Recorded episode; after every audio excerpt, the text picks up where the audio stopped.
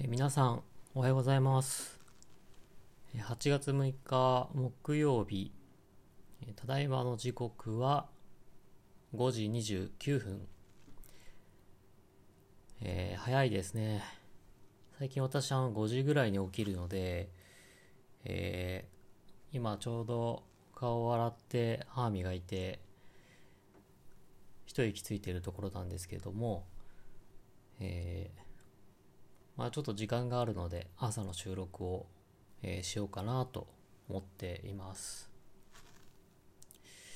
で、昨日の夜初めて配信したんですけど、えー、なんだろう、あの、にっこりマークとか、ネギとか、えー、なんかリアクションをいただいて大変感謝しております。ネギは何なんだとえー思っているんですけど何なんですかね。うん。まあとりあえず反応があるとかいうのはありがたいので、えーとても、えー嬉しく思っています。まあちょっと反省するのはえーテンションが低すぎましたね。まあもう寝る直前だったのでちょっと仕方がない部分はあるんですけど、そのテンションの低さは何、何ぞやと、えーちょっと思ったので、まあ今日からちょっとその辺も気をつけていきたいなと思います。で、えっ、と、今日のテーマなんですけども、えっ、と、まあ、転職に関わることをちょっとお話ししたいなと思ってます。で、えっと、転職ということで、えー大企業一筋の人材は転職市場で不利と、えーいうことをお題にちょっと話していきたいと思います。えーまあ、私自身あの、まあ、いわゆる大企業とよ言われる方に分類される、えーまあ、大手電機メーカーの H 製作所といえばわかりますかね。で、SE をやっているんですけども、えっ、と、そこで、あの、同期の人事とちょっと、あ、その同じ会社の、えー同期の人事と、えー話したことを、えーちょっと今日はお話ししようかなと思っています。で、まあ、テーマのその大企業一筋の人材は、えー転職市場で不利ということなんですけども、えーまあ、私は会社に入ってからまあ12年ですかもう。もういいおっさんですね。30ちょいなので、えー12年一筋でいるわけなんですけども、えーでまあちょっとコロナが一旦落ち着いた時に、えー、と同期の人事と、えー久しぶりに会ってちょっと飲んだ時に話をしたんですけどうーん。その時にちょっと僕がその人事に、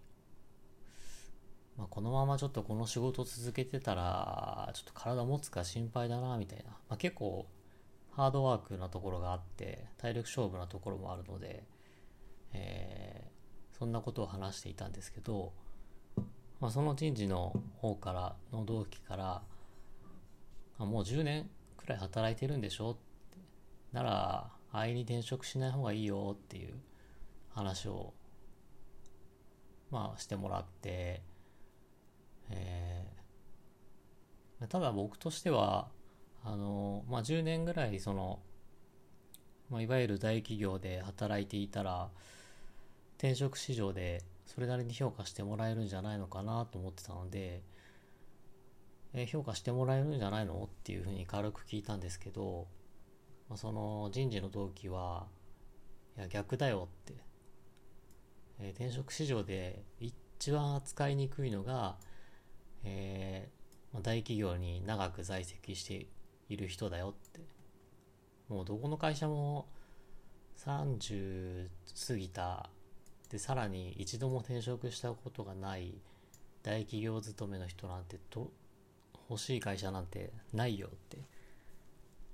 俺だったら採用はしないなっていうふうに話をしていて。でえーってなったんですけどで理由を聞いてみたんですよね。えなんでなんでって。え12年10年ぐらいねやってたらうん。ね。それなりに評価されるんじゃないのって、えー、反論してみたんですけどうん。でそこでまあちょっと同期の人事の方からあの例え話ということでうんと、まあ、その営業職1枠ありますと。でそこにの中途採用に2人の営業もっとあまああの営業さんが応募してきたとしますと、まあ、A さん B さんとしますか。で、まあ、このどちらか2人のうちから1人を採用するっていう、えー、場面を考えて、えー、で A さんは、まあ、本当超大手企業で10年近く働いてきた人で経歴も華やかで営業成績もいいと。で B さんは、えー、4回転職してうちまあ計5社か。5社勤めた。ってことになると思うんですけど、えー、うち3社ではいい成績を収めたけど残り2社ではもう点で点でダメだったという、えー、その2人を採用すると。でこの時どっちに採用するって言ったらまあ堅実さでいくならその大手企業で長く働いてきた A さんかなっていう話をしたんですけどそれは逆。あ10年前の、まあ、転職市場とかだったらまあそれはそうだったんだけど今は逆なんだよねっていうふうに言われてうん。その人はあの同期の人事は B さんを採用するって言ってたんですけどでえなんでっていうふうに理由を聞いたらその大企業一筋の A さんはリスクが2つあるというふうに、えー、話していました。でその2つのリスクっていうのが、えー、1つ目が、えー、自分の実力を把握できていないリスクということで、えまあそのこれまで素晴らしい営業成績を収めた収めてきたとしてもそれがその会社の力なのか個人の力なのかがわからないと。まあ、例えばねその営業で行く時に、